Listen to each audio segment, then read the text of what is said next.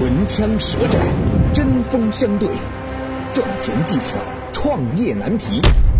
崔磊 vs 天使投资人奥斯卡，谁能获胜？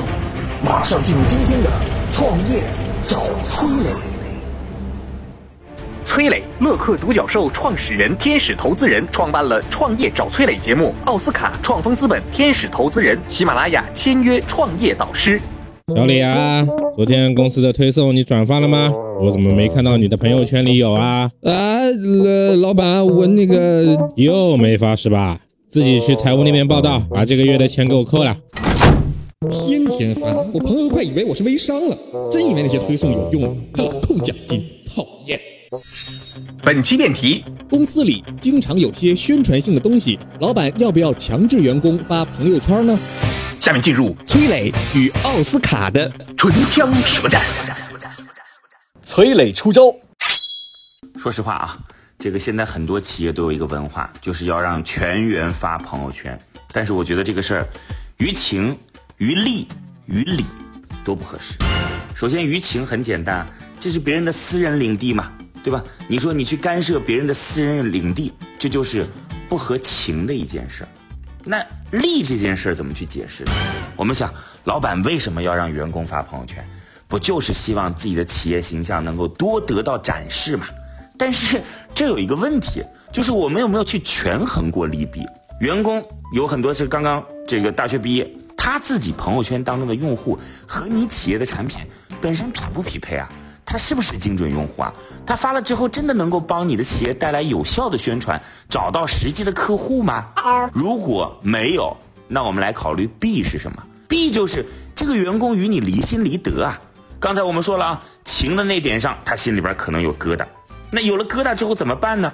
他就会选择一些小方法，比如说分个组，就只有你能看到，公司的同事能看到这件事情。第一没效果，第二是万一被你知道了，明明这个员工。工作还挺不错的，但是你就会对他产生间隙啊，他也得时刻防着你啊。如果这样的情绪一旦冲突到了极点的时候，你就失去了一位员工，你看多不合算。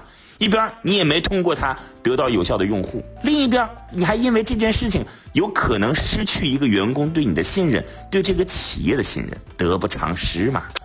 啊，当然了，你说如果他的朋友圈当中能够去做有效的转化，那你就把你的员工。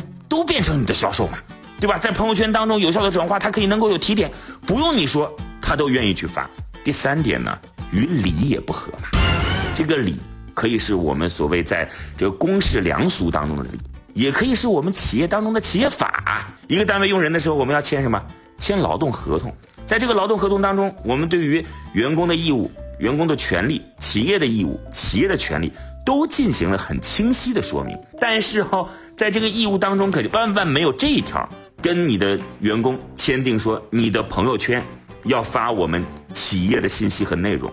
那如果没有这一条的话，就说明用人单位与劳动者在劳动合同当中没做出规定来，现在强制要求，就等于增加了劳动者的工作内容，属于擅自变更劳动合同，这是违法的。所以啊，我还是想跟很多老板讲，于情它不合情，于利。弊大于利，于理你也不占理，就别要求自己的员工老去发那些企业的朋友圈了。奥斯卡接招，我是天使投资人奥斯卡，我认为可以。为什么？我招的员工，如果你对我公司的品牌、对我公司的治理、对我的产品不认可的话，那你干嘛还在我这儿做？你不是自欺欺人，你在混日子吗？你混日子对我没有认可，那你做出来的工工作的态度，你拿出来的业绩也是不认可的。大家都是属于混吃等死的，有什么意义呢？不叫什么强制发朋友圈，而是应该必须发朋友圈。上班的时候穿工装，该发的时候发，怎么了？啊，你觉得你有私人空间？是你可以有私人空间，你可以分组啊。不发是对公司的否定，是对你所做事情的否定，是对你产品的否定。你不爱这家公司，你不认同经营理念，你不认同自己卖的产品，试问你的状态会好吗？这家公司会好吗？这样的人早点开除算了，干嘛留在身边？早期创业公司也好，企业发展也好，一定是高认可度的。我一个团队对自己的东西内部管理都不能拧成一股绳，不能拧出一股劲儿往前冲的话，啊，公司要往东走啊，我自己下面再说，哎呦不行啊，这个是要往西边走。公司觉得这个产品好啊，不行，这个产品这个不行，那个不行的，我自己都不买单，你自己都不认可，干什么干？同样的，当我们投出一个项目的时候，投资经理有权利可以跟投，甚至有些是强制跟投的。逻辑在什么地方？哦，你看过的项目，你看过的公司，你觉得好啊，上了投委会，让公司拿基金的钱来投，拿投资人的钱来投，那说明你也认可这个项目喽。你如果不认可的话，你干嘛往上推呢？你这里面是不是有些利益诉求啊？对不对？那如果说公司都通过了，你自己都不掏钱。哎，这里面逻辑就有问题了，是吧？那换到别的企业一样的。为什么有些企业你必须要穿工装啊？你不能穿着人字拖过来，对吧？你作为领导，你想要做什么事儿，一定是严格划一的。借用黎叔的一句话：人心散了，队伍不好带，一定要拧成一股绳往前走，企业才做得好。两位都表达了自己的看法和观点，接下来让我们听听乐客独角兽社群的成员们，他们对于这个议题都有什么想说的呢？强制可以啊，作为一只运营狗，会自动转发公司的信息，原因很简单嘛，希望业务推得好，但是呢，会分组显示，为了朋友圈各位的亲近嘛。哎呀，人呐，活着是不能没有这些俗事儿的，就发个朋友圈而已嘛，你要这么较真儿干啥呀？你不还有分组可见的吗？老板当然不能强制员工啊，但是很多员工都不敢得罪老板，那能怎么办呢？哎，还是老老实实分享吧，毕竟人在屋檐下，不得不低头啊。有一种东西叫做分组可见，你知不知道？还有一种东西叫做提醒谁看，你知不知道？我跟你讲，两个一起用，你就走上升职加薪，然后攀上自己的人生巅峰了。这个还是要看老板的呀。我们老板情商还算比较高，一般都在群里面先发个红包，大家抢完了才来淡淡的一句“抢红包的发朋友圈啊”，后面然后跟着一张产品的宣传图。红包嘛，最多不超过四块钱的呀。本期辩题总结：从员工角度来说，如果你的朋友圈有适合你产品定位的人，对自己本身有利，为何不发呢？作为老板来说，不要去强制员工去发朋友圈，应该想着怎样把宣传内容做得更精美、更精致。让员工能够心甘情愿的转发，毕竟强扭的瓜不甜嘛。赶紧下拉手机屏幕，添加节目简介里的微信号。崔磊、舌战天使投资人奥斯卡两位大咖亲自接见你，创业找崔磊，现在继续。我创业的公司一年多了，最近开始扩展业务，需要招人，招几个年轻人吧，怕经验能力又不足，还不肯吃苦；招专业人才呢，又担心他恃才傲物，一个人忙不过来，效率低，还拿那么高的工资，我该怎么办呢？本期辩题：创业公司该不该花高薪雇人？下面进入崔磊与奥斯卡的唇枪舌战。奥斯卡出招。大家好，我是天使投资人奥斯卡。我认为需要，原因很简单，一分价钱一分货。我们说人力资源讲的是三个 R：right person，right position，right payment。对的人在对的岗位给对的薪酬，你需要一个强大的人过来帮你带团队，提高效率，做出业绩来。你难道不应该给他高工资吗？而且这也是对人才的一个认可。二十一世纪什么东西最贵？人最贵。比方你要用一个人啊，省钱，给他一个月一两千块钱，两三千块钱，你让他去做两三万的事，他做得到吗？做不到了之后，你浪费的不仅仅是一个岗位，不仅仅是他的这些薪酬，你可以这些都无所谓，但是你的时间成本你都花掉了。何必呢？第二，大家对薪资都有误解，不是说一个简简单单基本工资，现在都是合伙人时代了，有股权的，有绩效考核的，有合伙人制的。马云马爸爸当时把啊蔡崇信啊这些牛人请过来的时候，是账面上你是看他他每个月的收入拿到手的少，但是你看他未来呢？你要去卖愿景可以没问题，但是你首先得让人家活得下去。说马斯洛的欲望啊，这个底层人都活不下去了，你和他聊价值观、使命、亚景、愿景、价值观，聊得了吗？聊不了。高薪雇合理的、高效的人才是必须的，但是你在设计薪酬结构的时候，可以有些优化迭代的过程。嗯，创业企业人力、精力、财力都有限，你怎么样能够把这些资源幻化出来？时间成本非常关键，我一再强调，时间成本非常关键，一定是高效、高效再高效，啊！你把有钱的、高薪的这些人挖过来，哎，给他一个基本工资，然后再往未来的大愿景去画那个饼，大家一起往前冲，那这才做得出来嘛。我们再来看，我们以前叫将熊熊一个，兵熊熊一窝。你老板牛可以啊，你这个人管来管去，你也就一个人，你一个人只有二十四小时，你只有把很牛的人都招募到自己身边来，你才能解放自己，把你自己的企业形象、公司未来的定位、把战略才能够有合理的梳理清楚。最后，我们再来看看市场，这个市场大家都知道有猎头吧？啊，为什么猎头会是存在呢？就是人才稀缺啊，高薪聘请，哎呀，合理的人才。如果说，哎，我所有的人都可以，哎，我先带过来两三千块钱，我养在身边啊，我慢慢的给你时间，给你阳光，给你雨露，陪你成长，伴你成长，听是听得很美好的，你能陪多久？他自己也得不到认可，你的企业也不被别人认可，那这个企业就活不下去啊。所有的历史都证明了。没有工资，没有认可，你的态度、你的认知、你的眼光都没有一个落地，那这个事情就是扯淡的。人才高薪只是结构方面优化。崔磊接招。首先啊，这个创业公司真的有那么多钱可以去高薪招聘一个员工？可能因为你这个是富二代吧啊，这个顶着富二代的光环，准备组成一个全明星班底，然后来干这件事儿。但是我跟你说啊，真正的优秀人才啊，他可能高薪都不一定能够招得到。你为什么想用高薪？你想用高薪的底层心理原因，就是因为你想找一个百分之百适合这个岗位的人嘛。你其实就犯了一个错，犯了一个什么错呢？就是一个企业啊，非常健康的成长，它其实有一个叫做七成定律。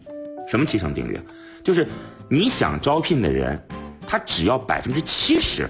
符合这个岗位的要求，那就完全可以使用啊！一个团队只要百分之七十的员工，他都匹配这个企业发展的方向，都匹配这个团队发展的方向，就是一个很好的团队。为什么我们要提到这个七成定律呢？因为一个人进入到一个企业当中，他其实本质上不仅仅是拿钱，然后我奉献自己的技能，很多人是希望自己能够在企业当中。汲取自己成长的那些养料的，如果他的速度要快于公司，他会发现这个公司能给我的只有钱啊，我无法成长。他在这里的工作啊，会没有那种安全感，没有那种愉悦感。那什么样的工作状态是最好的呢？就是这个人本身也有能力上的不足，这个企业也在成长的过程当中，而人和企业的成长，它是高度匹配的，这才是一种最好的状态。所以七成规律是一个企业非常非常重要的一个人才使用、团队组建的一个规律。那另外还有一点啊，就是快嘛。大家总认为说我高薪找人就一定快，通过猎头年薪五十万、年薪八十万。但是你要知道，真正你已经想好了说我要花钱找那个最匹配的人，你会发现啊。这个人才是极度极度紧缺的，你甚至花钱都找不到那个你心里想要的那个百分之百好的人，那会出现一个什么问题呢？就是速度慢了很多嘛。一个创业公司要求就是一个字儿：快，小步快走，赶紧迭代，否则你会发现，我好不容易想到的这个商业模式，我好不容易想到的点子，哎，真的把那个全明星的团队凑成的时候。风口期都已经过了，赶紧在尝试，赶紧在去迭代的过程当中找到问题，找到缺点，这才是创业公司应该去秉承的一种特质。那今天就算是跟各位一点建议了，这就是我们的观点。两位都表达了自己的看法和观点，接下来让我们听听乐客独角兽社群的成员们，他们对于这个议题都有什么想说的呢？这事儿应该的呀，首先你就得给这些一直跟着你的人一个价值上的肯定啊，不然你这样没有民心呢。你觉得他真的有这种精神吗？和你一起玩命，或者是跟这个团队死磕到底的那种精神？还是说他是出类拔萃的领导者、管理者，而不是单打独斗的明星？如果不是，那就算了吧。一两个吧，一两个还是要高薪雇的，毕竟培养新人需要时间，而且创业公司靠钱不一定绑得住人。与创业公司有钱并且还愿意花钱的团队公司实在是太多了，只有凝结好的团队才能留住人才。问这个问题之前，先摸一下口袋，打听一下行情价，然后再算一下这人的高薪跟他带来的效果，跟几个人的低薪比起来，工作成效如何，自然就有答案了。啊，我先给出一个答案吧。如果是风投型的公司，我觉得可以；那自己掏钱的话，就没必要了。什么是创业？开创一番事业。创业最重要的特点是什么？艰苦嘛。谁艰苦？是老板独自艰苦，还是公司上下同甘共苦？是吧？伟大的思想家马斯洛告诉我们，人的欲求阶段说中，钱只是倒数第二层的欲求。你给他令他满意的薪水，是他留在团队的基本前提。人苦个一年没事，两年他就会有想法，三年他就撑不住了。所以，安心让员工留在公司，钱很重要。本期辩题总结。既不要花大量的钱去雇大量高薪的人才，也不要整个公司都是低薪没有经验的员工。也许两者综合一下会是比较好的选择哦。赶紧下拉手机屏幕，添加节目简介里的微信号，一起参加辩题讨论，让你的声音和观点出现在节目里。兄弟，你之前那个公司怎么样了？哎呀，别提了，做不下去散伙了。啊？那你注销了没？不然你每年还要花很多钱养着呢。就说是啊，但我现在根本没时间，还得本人亲自去好多地方跑，这可咋办啊？本期辩题：公司不做了，是注销掉还是继续养着？下面进入崔磊与奥斯卡的唇枪舌战。崔磊出招。我觉得这是一个技术性的话题，就是在一定的前提下，其实我觉得这公司可以养着。什么前提呢？就是一个公司养在那儿，你得有一个成本，就是要交两个人的社保。如果啊，刚好你自己的社保也在这个地方交，这个有另外一个人的社保也放在这个地方交，自己出自己的钱，没啥毛病。我觉得可以养着。大家说养着可能会有很多成本吧？没啥成本。嗯，如果你的企业实际上没有业务，然后不开发票，你完全可以进行零申报。What？这个零申报对你来讲，最多也就是时间成本而已。哪怕是税务机关来了以后一看啊，果真是没什么业务，没问题。那开着到底有什么好处呢？这好处就比较多了啊。第一个。如果未来你准备这个卷土重来，一个公司它的注册时间相对比较长的话，参与一些竞标，假设啊，我们今天知道有很多政府的业务是需要这公平竞标的，那你的时间比较长，它竞标获胜的可能性就相对来讲更大一些。大家可能觉得说这个好像我并不是很在意，好，没关系。还有接下来第二条，因为你的公司完全可以有一些什么呢？叫做商标价值。这个商标价值现在不能在个人手中啊，一定要在企业手中。那有人说这个事儿好像跟我也没什么太大的关系啊，没关系。我们再来看第三点啊，第三点这其实可能就比较复杂了，你要能够理解。如果未来你打算去参与一家公司，你说我要投资一家公司，我不准备自己干了啊，我要投资一家公司，那你完全可以用这个企业的主体去投资到那家公司当中去。有人可能就会问说，哎。我用企业的主体投资一家公司，和我用个人成为那个股东有什么区别？有区别。嗯，你看我们在没有上市之前吧，参与一家公司，如果你是个人股东的话，你要进行这个股份的转让是很难的，很麻烦嘛，因为你必须公司当中所有的其他股东都同意，你才能够把你自己这个身份转给别人，然后他给你钱。你给他身份，也就是给他股份，这个交易算完成了。但所有股东签字这件事情是一件很麻烦的事儿。但是如果这是一家公司，可就不一样了。如果这是一家公司的话，你只需要把这个公司的这个法定代表人来进行转让，和那个你所投资的公司本身没什么太大的关系。这样下来，操作就简单方便很多了。那另外呢，最后你总是给自己心里边留一个念想吧。创业这件事情有瘾的，别看你今天因为各种各样的原因暂时告别了战场，但是相信那个对明天充满希望的你，还会再重新杀回来的。让我们期待明天会更好。好吧。就当给自己留点念想吧，反正成本也不是太高嘛。奥斯卡接招。我是天使投资人奥斯卡，当然该注销。公司不注销，你放任企业不管的话，这会纳入工商异常经营名录的，甚至税务这块也是黑名单。那纳入了之后，你依然不去处理的话，就会被吊销牌照。工商异常，法人将不能担任新公司的法人。那税务黑名单啊，拖欠这个应缴的税收，你这种行为，法人啊、高管啊、股东啊，你想要在新的公司里面任职股东、高管。你不把这些税务问题搞清楚，扯淡。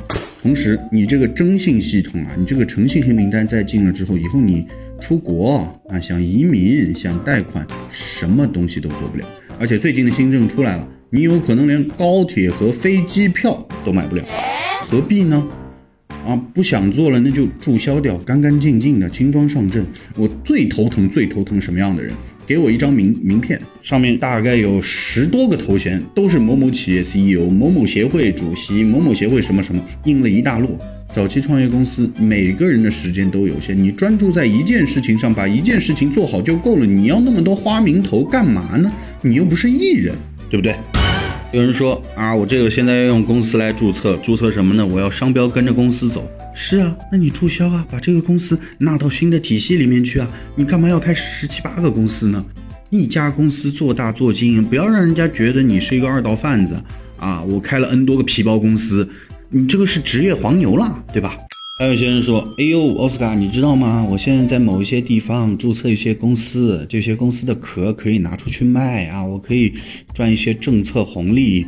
别开玩笑了，政策有的时候有，没的时候没，这是一种投机倒把的行为，这不是一个做事的状态。包括我们的一些新的上市公司，新三板啊，要可能要注册满三年，要多久？那你要看你实际经营的，你交不交税啊？你这个空壳公司所有的都是零申报，零申报，零申报。你上市有意义吗？大家都不是傻子，一看你的数据一拉出来，这些东西都有了。公司切记切记，脚踏实地，想清楚了我们再做，不要玩一些花活，给自己搞了 N 多的花名册，这些东西不实在。做一个实实在在的创业者，做一家实实在在的公司，把自己的诚信体系往上提一提。现在的社会最缺的就是诚信。两位都表达了自己的看法和观点，接下来让我们听听乐客独角兽社群的成员们，他们对于这个议题都有什么想说的呢？养着看吧，注销公司超级麻烦，创业维艰，能成功的毕竟是少数。创业不成，想要退出江湖的时候，不料注销公司成了创业者的一个老大难。我希望啊，简化流程。当然注销啊！公司注销有什么可惜的？还一个月一千多养着，就这观念，怪不得创业失败。呃，我个人比较保守哈，公司都关了，还留它干嘛？等过年吗？如果继续要养的话，那就得每个月交税、交房租。如果你有钱任性，那是个土豪，那可以哈。注销还是养着？我选第三条路，我选转让，转让啊，而且很快，我还能从里面赚一大笔钱呢。本期辩题总结。如果你比较忙，也确定不再创业了，那么建议你还是抽出点时间把公司注销掉。毕竟这个空壳公司还会耗费你一定的资金和精力。如果你还有创业的想法，或者一时还没有完全想好，那么留着也无妨。万一哪天你的创业激情又被点燃了呢？创业找崔磊，下期辩题：要不要和朋友一起合伙开公司？公司薪金是该透明还是保密？有些公司将大量成本花费在营销和包装等产品外延上，你是否赞同？赶紧下拉手机屏幕，添加节目简介里的微信号，语音参与讨论互动，就有机会在节目中听见你的声音。创业找崔磊，等你来电。